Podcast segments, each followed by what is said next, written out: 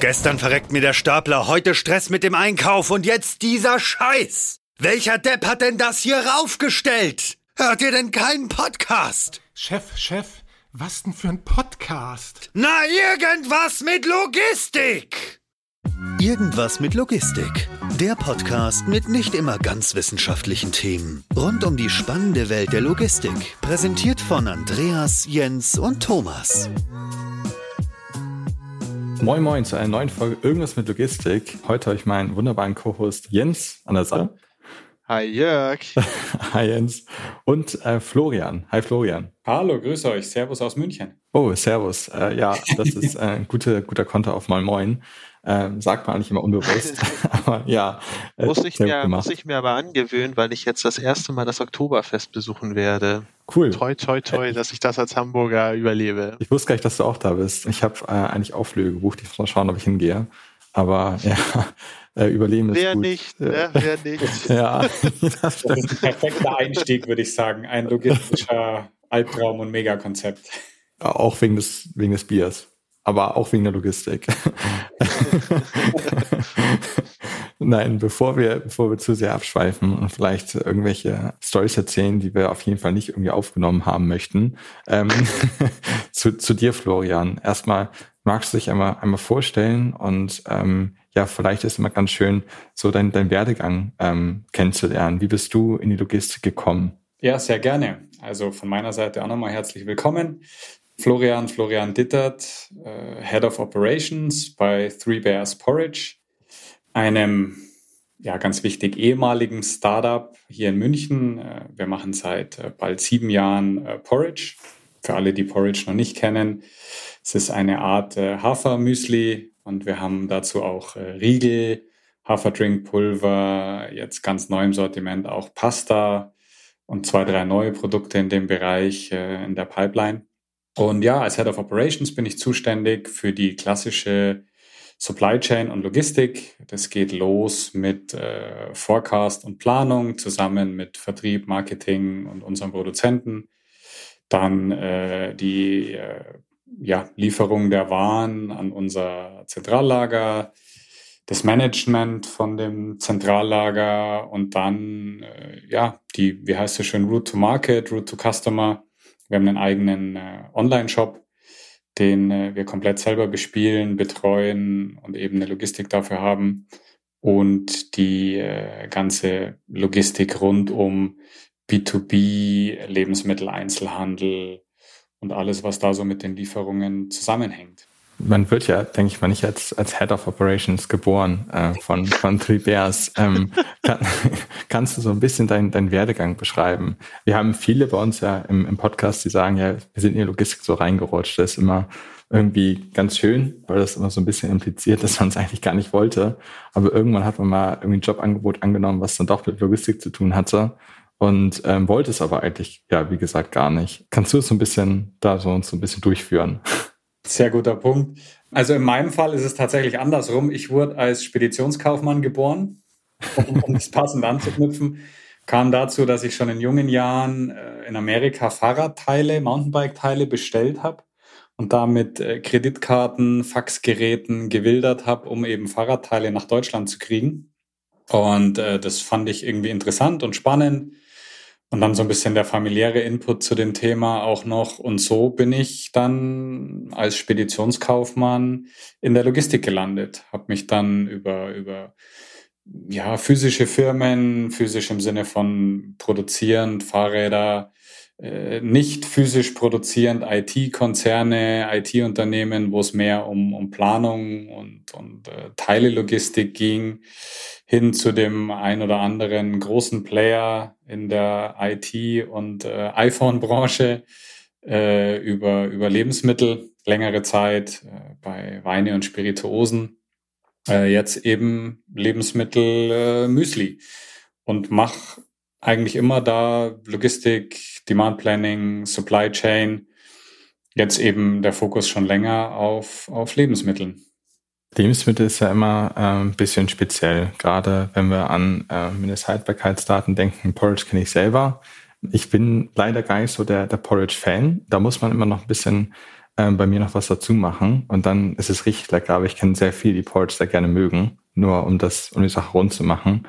Vor welchen besonderen Herausforderungen stehst du ähm, Tag für Tag? Ähm, ich denke, da können wir noch, noch viel tiefer reingehen, aber vielleicht kannst du uns da auch so ein bisschen mitnehmen, was dein, was dein Tagesablauf so ist.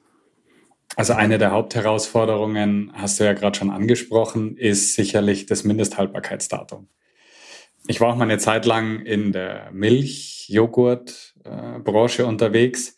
Die lachen jetzt alle, wenn ich das sage, äh, unser MHD ist zwölf Monate. Also sprich, wir haben mindestens sechs Monate Zeit, unsere Produkte an den Lebensmittel-Einzelhandel zu verkaufen. Ja. Damals bei der äh, Milchindustrie, äh, Joghurt, äh, waren es 22, 23, 24 Tage. Das heißt, wenn da ein oder zwei Tage was schiefgelaufen ist, konnten wir die Sache schon bald äh, vernichten. Also das ist sicherlich eine, eine ganz große Herausforderung. Parallel natürlich zu den Themen, die speziell so seit diesem Jahr aufgekommen sind, äh, gerade in unserem Bereich Getreide etc., äh, hat, hat der Krieg in der Ukraine das, uns das Leben schon nicht einfacher gemacht. Verfügbarkeiten ist schon ein größeres Thema, als es vor einem Jahr noch war.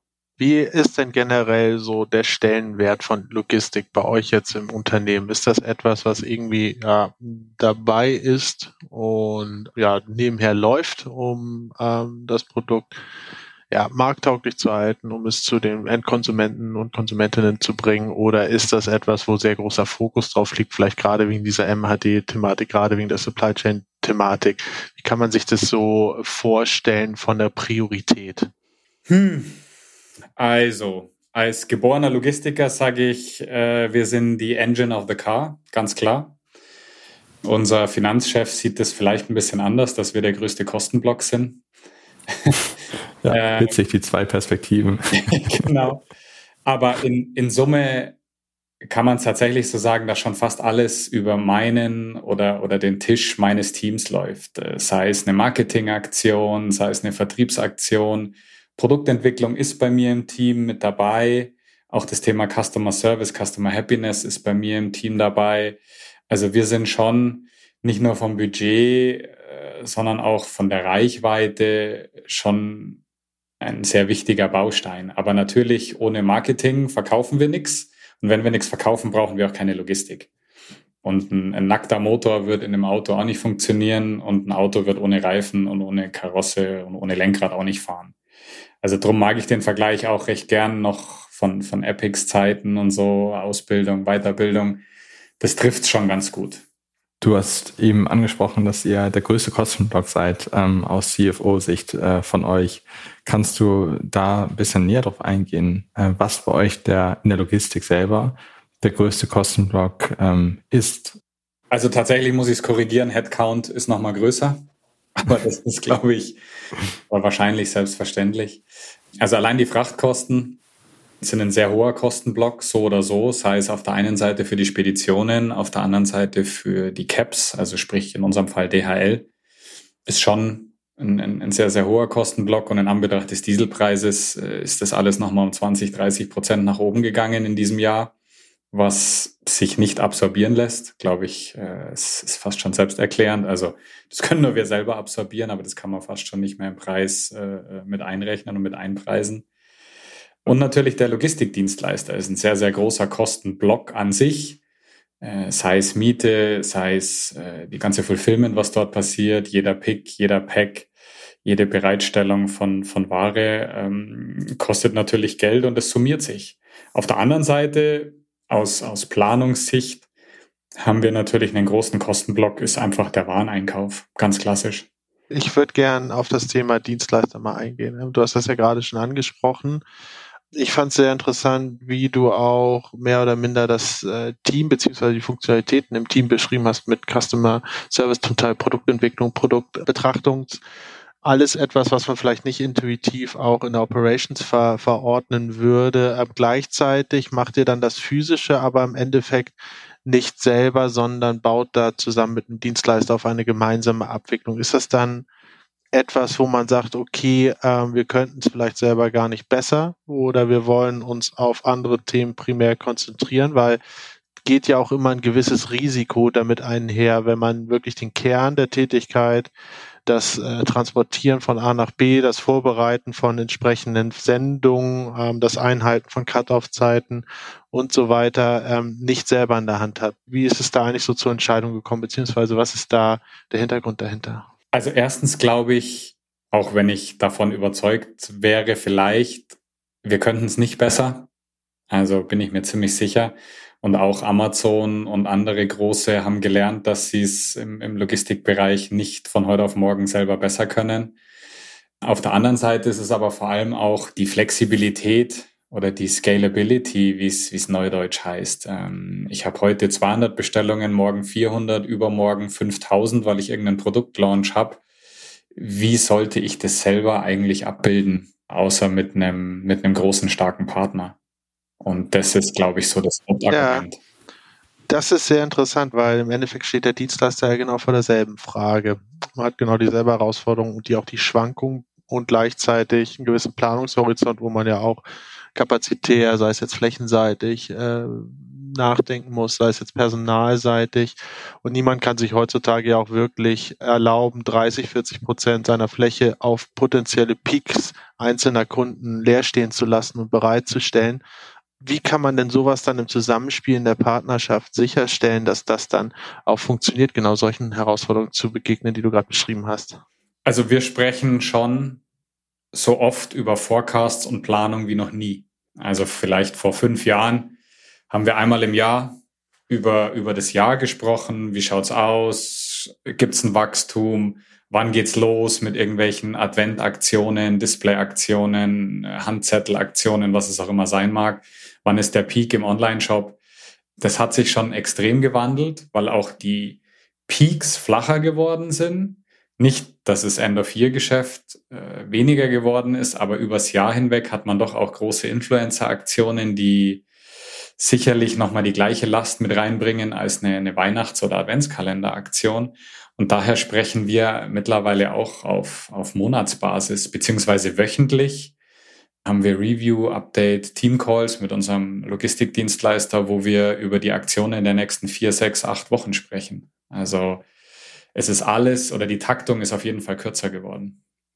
Du hast ähm, auch öfter mal ähm, angesprochen, dass es eben gar nicht handelbar wäre, äh, wenn es eben selber machen würdet, einfach wegen bestimmter Aktionen. Ich habe gerade auf eurer Seite auch parallel geguckt und da komme ich der, der Adventskalender. Und das ist so ein ein, eines der typischen Beispiele dafür, dass es da ja auch schon einen Peak geben wird, nehme ich mal an.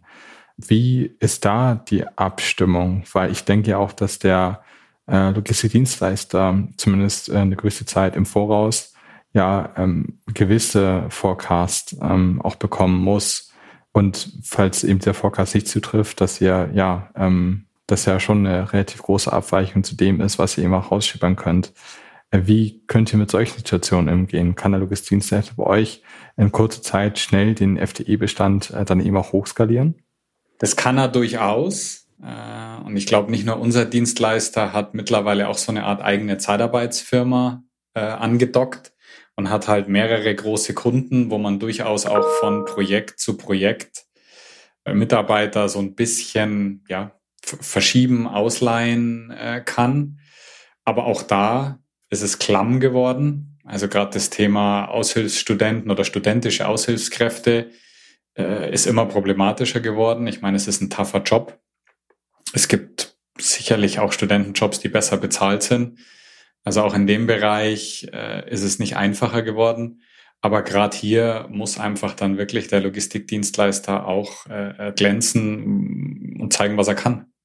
Ist das für dich eine, eine Kernkompetenz, gerade dieses Thema Flexibilität bereitzustellen für unterschiedliche Auftragspeaks, Auftragsfälle oder geht das bei euch auch weiter, dass ihr euch beispielsweise neben den kapazitären Austausch auch öfter mal ganz strategisch zusammensetzt und sagt, okay, also ähm, theoretisch könnten wir auch anfangen, weil es sehr problematisch ist, in dem Bereich Personal zu finden, hier stückweise sukzessive gemeinsam zu automatisieren oder gemeinsam ein Teil-IT-Projekt anzustoßen und Prozesse zu verbessern und so weiter und so fort, weil oft endet es ja auch nicht im Lager. Also wenn ich jetzt bei der Automatisierung bin, dann ja, dann endet es halt in der Lagerung.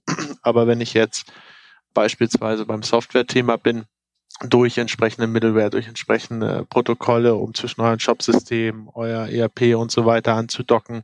Da gibt's ja viel, was eher so einen taktischen, wenn nicht sogar einen strategischen Zeitraum äh, anspricht, wo man aber auch gemeinsam was holen kann, beziehungsweise sich optimieren kann, neben der rein, sage ich mal, flexiblen Bereitstellung von Kapazitäten und Personal. Ja, ist an sich ein Riesenthema. Also wir sind schon auch äh, in vielen Bereichen dran oder dabei, den berühmten Status quo zu challengen äh, und gewisse Prozesse noch äh, besser hinzukriegen. Da sind wir auch noch nicht so aufgestellt wie jetzt ein, ein größerer Laden oder ein, ein Konzern, was Schnittstellen etc. betrifft haben dadurch aber auch noch nicht den ultimativen Hebel, dass wir jetzt wirklich sagen, Mensch, äh, lieber Logistikdienstleister, wenn ihr alle gelbe T-Shirts tragen würdet, dann bräuchtet ihr nachts keine Beleuchtung mehr. Mir fällt jetzt gerade kein dümmeres Beispiel ein. Dann das ist ein schönes Beispiel. Habe ich noch nie drüber nachgedacht. Das zeigt auf jeden Fall, dass du sehr, sehr, äh, sehr gute Ideen hast. Sehr gute Ideen. Und es gibt so Schwarzlicht-Minigolf. Ähm, und wenn man dann lächelt, das ist ein bisschen spooky. Dann sieht man einfach nur Zähne. Das, das, das stimmt. Und, und natürlich ist da unser Logistikdienstleister nicht so einfach dazu, davon zu überzeugen. Der macht es auch schon sehr lang, der weiß auch, was er macht. Mhm. Aber wir haben schon hin und wieder dann auch eben Situationen, wir brauchen eine dritte Packstraße, wir brauchen eine vierte Packstraße. Und mhm. das passiert schon auch nicht auf Zuruf. Also wir müssen da schon auch mit, mit Fakten etc. das Ganze untermauern und können da dann aber schon auch gut neue Prozesse, neue Entwicklungen äh, treiben. Aber das ist schon immer wieder aufs Neue durchaus auch kein Kampf, aber eine Diskussion. Das heißt aber im Endeffekt, wenn ich das verstehe, dann ist es so, und da wird mich auch mal ganz generell deine Erfahrung im Dienstleistermarkt interessieren ähm, oder mit dem Dienstleistermarkt, dann ist es eigentlich so, okay, ähm, wenn irgendetwas passiert, gerade in dem Bereich, wird sehr stark auf den einzelnen Fall geachtet und es ist für euch dann Umkehrschluss, wenn ihr euch dafür entschieden habt, in dem Kontext zusammenzuarbeiten, auch wichtig, dass für euch Einzelfallentscheidungen getroffen werden, anstatt beispielsweise ähm, Dienstleister oder ein Setup, wo ja, eine Lösung ist, die mit relativ vielen Anwendungsfällen im E-Commerce klarkommt und wo man dann multimandantenfähiges Setup bauen würde, wo man zum Beispiel sagt, okay, wir haben halt zehn Packstraßen, nicht drei für euch, drei für den anderen und vier für den dritten Kunden, sondern zehn und je nachdem, wie die Auslastung ist, schaffen wir euch dann auch alle darüber und können damit dann auch flexibel sein. Dafür gehört euch die Packstraße aber nicht exklusiv. Ist das was, was dir begegnet ist, beziehungsweise was tendenziell auch interessant wäre in so einem Setup, um halt nicht äh, aus jeder Anforderung theoretisch ein Projekt zu machen? Das ist jetzt eine Frage, die mich fast so ein bisschen in die Knie zwingt. Das wollte ich nicht. Also meine Erfahrung ist ja schon so, es geht damit los, dass ein, ein Logistiker oder ein Logistikdienstleister ja per se erstmal alles kann. Und das stimmt ja so auch. Je mehr es aber ins Detail geht, desto spannender wird's und meistens auch, desto teurer wird's. Und am einfachsten ist oder bleibt es dann, wenn man einfach eine sehr hohe Taktung hat. Ich kann mich erinnern, bei einem meiner äh, vorherigen Arbeitgeber haben wir vom, aus dem Nichts einen, einen Online-Shop aus dem Boden gestampft und hatten am Anfang 15, 15, 20 Bestellungen am Tag. Und es war eine Katastrophe, weil wir konnten nicht skalieren. Wir hatten Paketkosten, die waren jenseits von Gut und Böse. Die haben selbst unsere guten Margen komplett in die Knie gezwungen, weil du halt für zehn Sendungen genauso viele Leute brauchst wie für 100 Sendungen. Wenn du jetzt aber von 100 Sendungen ausgehst und 500 machst, kannst du natürlich ganz anders skalieren, hast einen ganz anderen Hebel und allein von der logistischen Abwicklung her wird's dann schon einfacher. Irgendwann kommst du dann an Zahlen, wo es nicht mehr einfacher wird, wo es wieder schwieriger wird. Mhm. Und also der beste oder der größte Hebel ist schon Skalierbarkeit. Weil wenn ich jetzt zu meinem Logistiker gehe und sage, dieses Packstraßenthema, du pass auf, ich gehe von 500 Bestellungen am Tag auf 1000 und kann das auch wirklich belegen, dass wir innerhalb der nächsten drei Monate so wachsen, dann kommt er sofort zu mir nach München mit einer ganzen Entourage und wir können uns über alles unterhalten und ich kriege im Zweifel auch alles. ja, echt, ähm, echt komisch. Ja, zu Hause an Weihnachten. ähm, und ja, das macht die Musik im, im Großen und Ganzen in dem Bereich, was aber auch okay ist. Also ich meine, Das ist ja das Gleiche, wenn ich jetzt sage, mhm.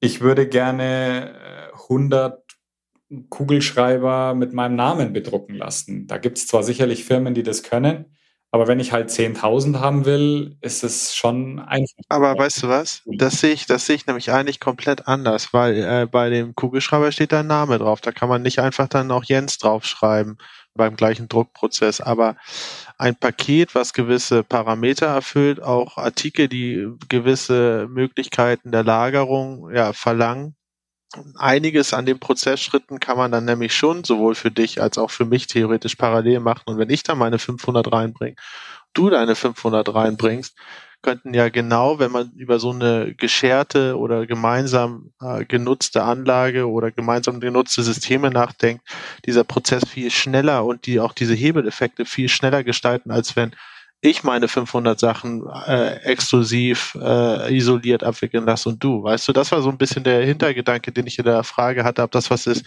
was dir schon mal begegnet ist, beziehungsweise generell interessant ist oder ob man da dann auch, wenn man in deiner Position ist, auch mit deiner Verantwortung sagt, ganz ehrlich, nee, dann wachsen wir lieber generisch bleiben auf dem Status, den wir haben, gehen in den nächsten Status, wenn wir soweit sind und haben dafür dann aber auch keine Schnittpunkte mit theoretisch ja anderen Kunden auf der Anlage, was ja auch zu Prioritätskonflikten theoretisch führen könnte. Also in Summe stimme ich dir da schon zu. Wir sprechen auch gerade mit, mit diversen Dienstleistern über, über Kapazitäten etc.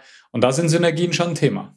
Also ganz klar, um jetzt bei dem Beispiel zu bleiben, auch wie du gesagt hast, wir bringen 500 Sendungen am Tag und du bringst auch 500 Sendungen am Tag. Und Achtung, jetzt wird's spannend.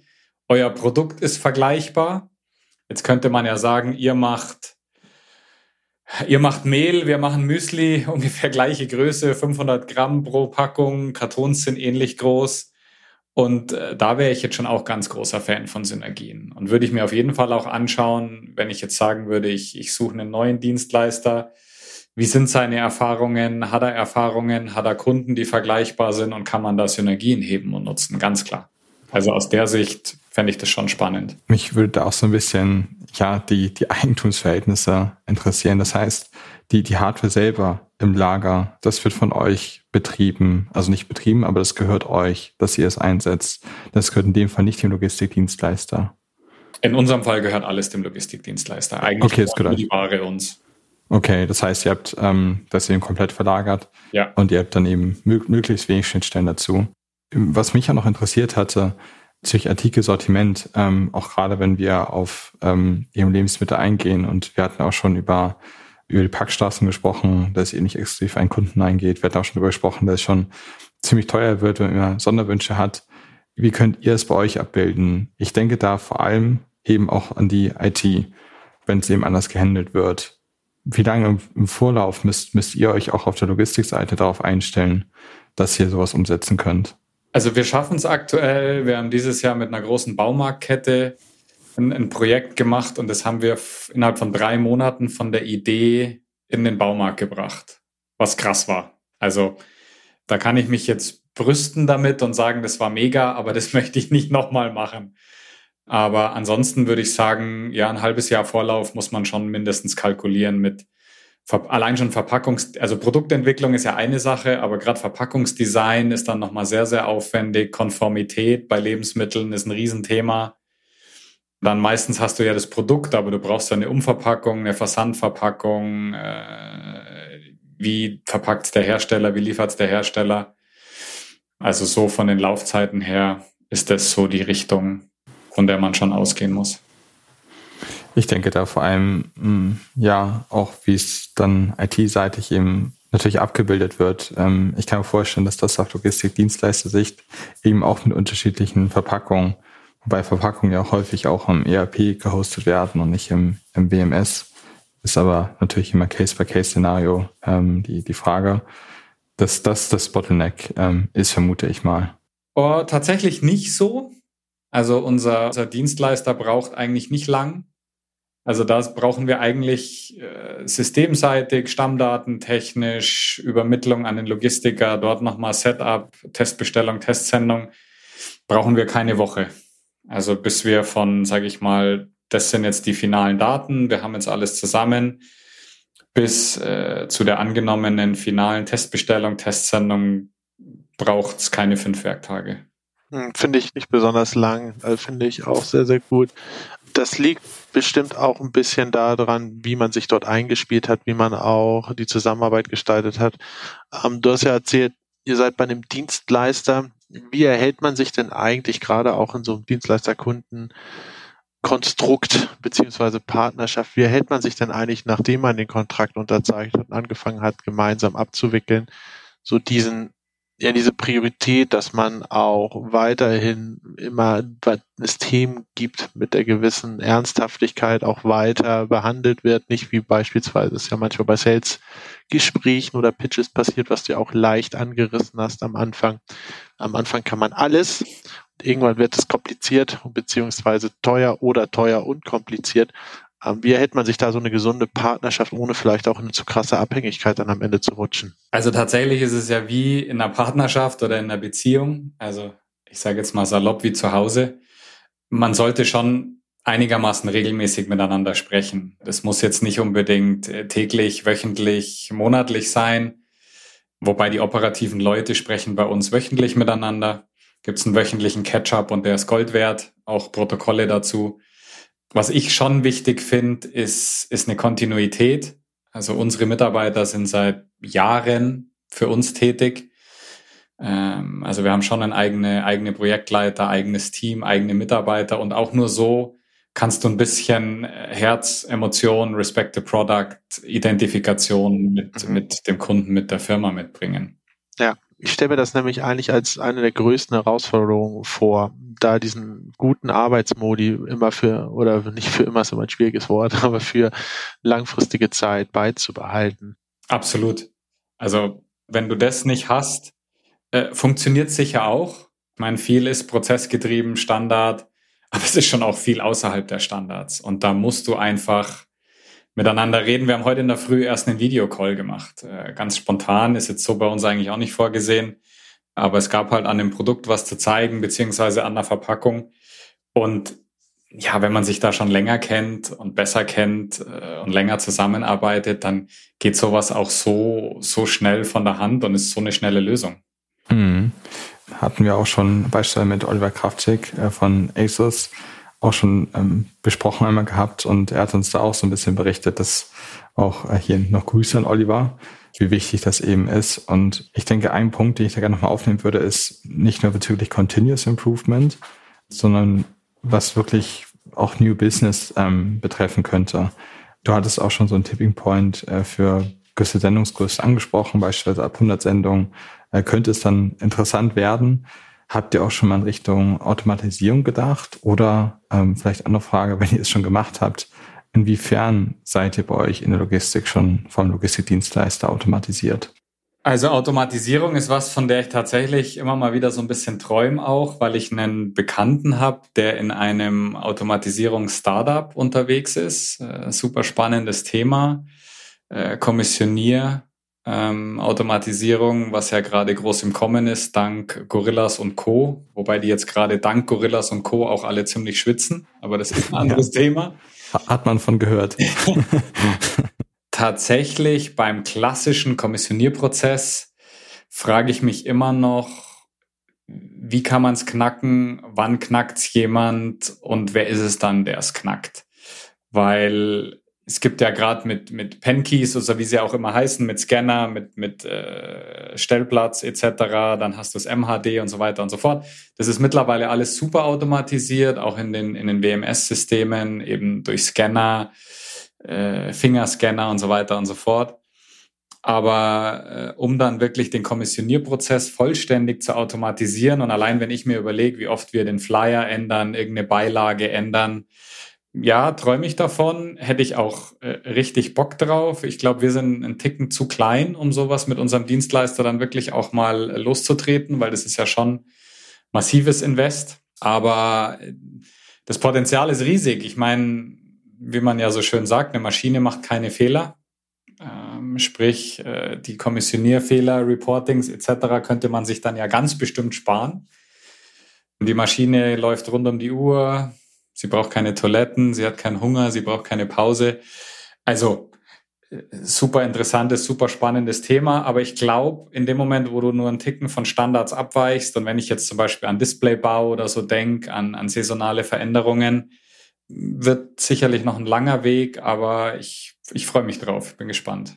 Ja, ich glaube, ähm, Lebensmittel-Einzelhandel ist natürlich nochmal eine ganz andere Challenge. Du hast den Displaybau eben auch angesprochen, ähm, wo ja relativ viel äh, Value-Added Service auch mit einfließt und da gebe ich dir schon recht, ähm, dass es automatisiert, gerade bei Umstellungen, wenn du es natürlich einmal hast und das dann für die nächsten sechs Monate immerhin gleich bleibt, dass das schon ein bisschen schwieriger ist. Ähm, und da kommt es natürlich auch auf möglichst äh, flexible ja, IT-Solutions ähm, aus meiner Perspektive an, die auch diese Anlernprozesse schnell haben. Natürlich, wenn du noch irgendwas zusammenbauen musst, dann ist wieder was anderes. Das ist automatisiert natürlich noch viel ähm, schlechter ähm, lösbar.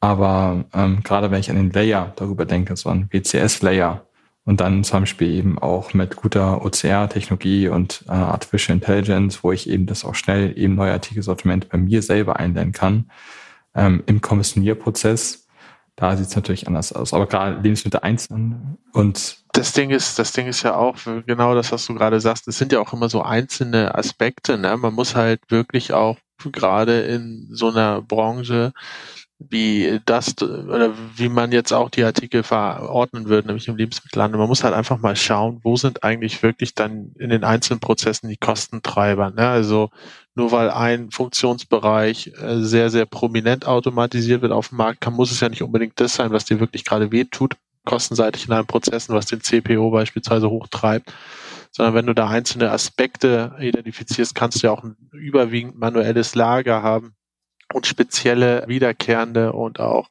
wehtuende, sage ich mal, im Endeffekt kaufmännisch wehtuende Prozesse oder von der Qualität wehtuende Prozesse separat automatisieren. Ich glaube, das ist sowieso ein Thema, was man sehr gut auch sukzessive angehen kann und nicht unbedingt äh, ein Gesamtsystem, wo man dann vielleicht ein oder mehrere Aspekte hat, die es sehr, sehr, sehr, sehr schwer machen. Ne? Und dann, wenn das an ein, zwei Aspekten sehr, sehr schwer wird, ähm, dann zurückzuschließen, beispielsweise, dass das Gesamtsystem halt nicht automatisiert werden kann. Aber ich glaube, du hast es ja auch selber schon angesprochen, wie schwer es teilweise ist, Ressourcen zu finden, sei es Platze, sei es Personal.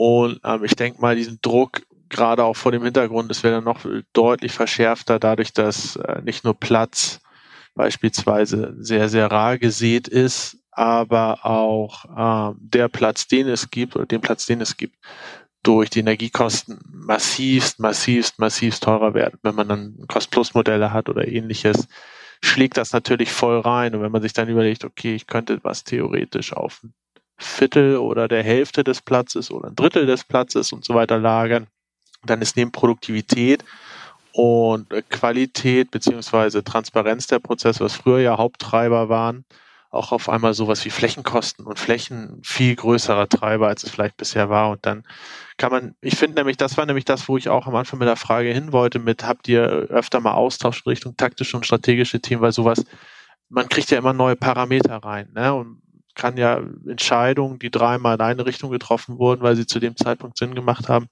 beim vierten Mal mit neuen Parametern da wieder in eine andere Richtung nachdenken. Und ich glaube, das ist super wichtig auch in so, so einem Setup, dass das weiter leben kann und sich auch entwickeln kann, auch vielleicht im sehr kleinen.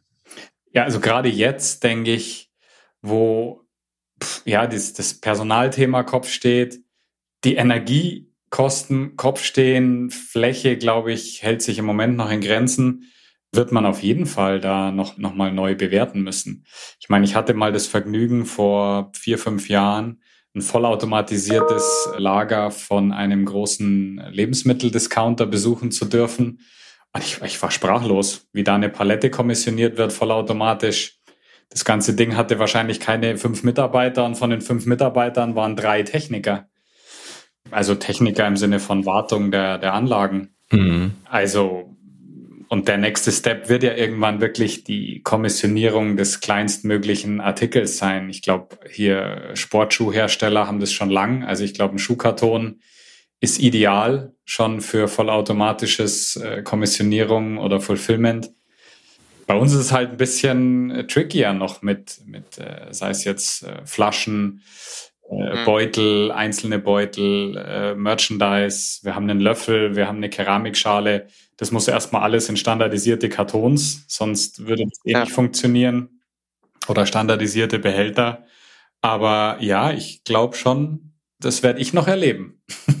Das glaube ich auch, vor allem, weil man ja auch sukzessive auch wieder da anfangen kann, über Stammdaten zu sagen, was ist pickfähig, was ist nicht automatisch pickfähig. Ja. Ähm, dann sparst du dir auch die Umkartons und gleich das, was du auch gesagt hast. Also, ähm, wenn ich mir überlege, was ich vor, keine Ahnung, vier, fünf Jahren ähm, im Bin-Picking gesehen habe, einen kleinen Teil der automatischen Pick was ich heute teilweise sehe, also das letzte, was mich echt erstaunt hat, was ich gesehen habe, das ist zwei Monate her, dass ich das gesehen habe, waren einfach Teppiche, aber nicht irgendwie einfoliert, ne, sondern äh, Proben, äh, die du sozusagen dem Customer mitgibst dann, um damit man sich zu Hause das dann hinlegt. Und Behälter voll mit äh, Teppichteilen, mit kleinen quadratischen Teppichteilen. Und der Pickroboter hat es geschafft, die übereinander liegenden Teppichteile, die sie ja echt eine sehr geringe Höhe haben, äh, zu erkennen, wo da die Konturen sind und perfekt die einzelnen Dinger dann rauszuziehen. Und das fand ich schon den Beuteln, transparenten Beuteln, was ich auch dieses Jahr das erste Mal gesehen habe, so völlig transparente Sachen, wo auch da die Vision Software es geschafft hat zu erkennen, wie ich dort angreife, weil das war früher auch mal ein Riesenthema, wenn du dann nicht, wenn du spiegelnde Oberflächen hast und solche Sachen. Da ist echt, da bewegt sich wirklich, wirklich viel, gerade in dem Bereich. Das ist super, super, super, super spannend. Ja, auch da kommt es natürlich immer wieder auf die Details an. Also auch bei den Schuhen auf die Lagerlösung. Wenn du es natürlich vorher im Behälter lagerst und nicht ein Magazin oder so hast, dann ist es natürlich viel schwerer, ähm, weil dann hast du natürlich gerade, dass sie, wenn sie nicht gestrappt sind, geht es eben doch nochmal auf ähm, und da ist es viel schwerer zu kommissionieren. Das ist natürlich auch immer von der vorgelagerten Lagerlösung abhängig und so. Gerade so poröse Sachen dann eben auch vom Gripper. Und wenn dann unterschiedliches Artikelsortiment wieder hast, dass du viele Gripperwechsel drin hast, ist dann auch wieder die Frage, dass natürlich ein paar Rüstzeiten mit drin sind, wobei die auch relativ schnell gehen. Ähm, ja. Da kann man schon sehr ins Detail gehen, aber finde ich sehr spannend da wird mich aber meine Frage auch interessieren, Florian. Wenn du sagst, rein technisch hältst du sowas für möglich, dass du sowas noch erleben wirst und du hast ein sehr automatisiertes Lager schon mal live gesehen, hältst du es eher für wahrscheinlich, sowas in der Partnerschaft mit Dienstleistern umzusetzen, wo ja auch Vertragslängen und so weiter eine Rolle spielen, ein gewisses Vertragskonstrukt, ein gewisses SLA-Konstrukt, ein gewisses Preiskonstrukt, je nachdem, was ihr da habt. Da gibt es ja viele, viele verschiedene Möglichkeiten. Oder hältst du so ein Setup allein wegen Investmentkosten, ROIs und so weiter, technisches Know-how für eher realistischer, wenn man das als Firma in eigener Regie mit entsprechenden äh, Personal und Fachkräften realisiert? Mm, äh, zwei Herzen in meiner Brust. Ähm, bei einem meiner ehemaligen Arbeitgeber hätte man sowas wahrscheinlich selber durchziehen können, äh, aufgrund von ja, Drehzahl finanzieller Mittel etc. Jetzt so aktuell in meinem Fall äh, absolut nur mit einem Partner. Also ich kann mir nur schwer vorstellen, dass man sowas äh, nur annähernd als, als echter kleiner Mittelständler anleiern äh, oder realisieren kann. Mhm. Aber jetzt abgesehen von dem, von dem finanziellen, also wenn das finanziell jetzt kein Thema wäre, wäre das etwas, wo man, wo du jetzt in deiner Rolle, deiner Position dich wohler fühlen würdest, das selber mit zu ingenieren, auch in der eigenen Hand zu haben? Oder ist das etwas, wo man sagt, okay, vom Gefühl her, der Dienstleister als in Anführungsstrichen Logistik Fulfillment Profi ähm, sollte auch die Institution sein, die das federführend und auch äh, äh, ja von dem Marktumfeld her vorantreiben sollte von sich aus. Das würde mich mal echt interessieren, wo du sowas siehst. Also ich glaube schon, man, man sieht ja in dem, in dem 3PL-Bereich kommen jetzt schon einige neue, junge, frische mm, Ansätze, die auch wirklich spannend sind gegenüber den großen drei, vier, fünf gelb-blauen und wie man sie jetzt alle rot, rot-blau welche Farbzusammenstellungen sie auch haben. Und es schadet auch nicht, weil, weil ich glaube, die Logistiker sind schon recht eingefahren in dem, was sie tun, aber sie können und wissen das auch perfekt. Aufwand, Ertrag, Skalierbarkeit etc. Und da wir ja auch ein, ein, ein kleines, super agiles Unternehmen sind, und wenn ich mir anschaue, wie schnell wir Entscheidungen treffen können von, von Idee bis, bis zur Umsetzung, das geht oft an einem Tag, Also wahrscheinlich macht es da die Mischung. Da muss eben so ein kleinerer kommen und dem größeren einfach mal wirklich äh, nicht den Schneid abkaufen, aber einfach sagen, Mensch, lass uns doch hier zusammen mal was auf die Beine stellen und umsetzen. Deine Power, meine Flexibilität. Dann geht da sicherlich noch besser oder schneller was. Mhm, finde ich sehr interessant. Ist nämlich, glaube ich, auch der richtige Weg. Ja, ja ich denke, war, war ziemlich kontrovers und ähm, ich hatte mir eigentlich noch, noch ein paar mehr Fragen aufgeschrieben und gerade so im Bereich Automatisierung wäre es natürlich noch, noch interessanter gewesen. Ich denke, das machen wir für die nächste Folge oder einer nächsten Folgen. Vielleicht nächstes Jahr, wenn ihr nochmal äh, größer gewachsen seid und es dann vielleicht noch mehr äh, an Relevanz bekommen würde auf eurer Seite und wir dann die finanzielle Sektion komplett außer Acht lassen können. Aber ich würde mal bis hierhin sagen, vielen, vielen Dank äh, für die Folge. Hat super viel Spaß gemacht. Und ähm, ja, auf Wiederhören. Auch von mir vielen Dank, dass du dir Zeit genommen hast und ich stelle mal einfach eine provokante These, bis wir uns das nächste Mal hören. Irgendwann äh, wird die Flächenkosten, die Personalkosten überholen, zumindest in Europa. Und auch dann kommt man an Automatisierung nicht mehr vorbei. Ja, stimmt. ganz du, vor allem in und um München. ja, ja, ja, also wenn du, wenn du, ich will jetzt nicht die Folge nochmal aufmachen, aber wenn du dir da Mietpreise im Bereich auch Logistikimmobilien anschaust, krass. Da kann ich schon meine Wohnung in Berlin fast für vermieten. Da können wir so einen automatischen Conveyor ja mal reinstellen zum Testen. ja, ja, Microfulfill. Genau. Naja, auf jeden Fall, wie gesagt, vielen Dank dir, dass du dir Zeit genommen hast, mit uns das Thema zu diskutieren, auch Einblicke geliefert hast aus dem ähm, operativen beziehungsweise aus deinem Alltag. Das hat uns sehr, sehr gut gefallen. Ich danke euch, hat mich sehr gefreut und hoffentlich bis bald.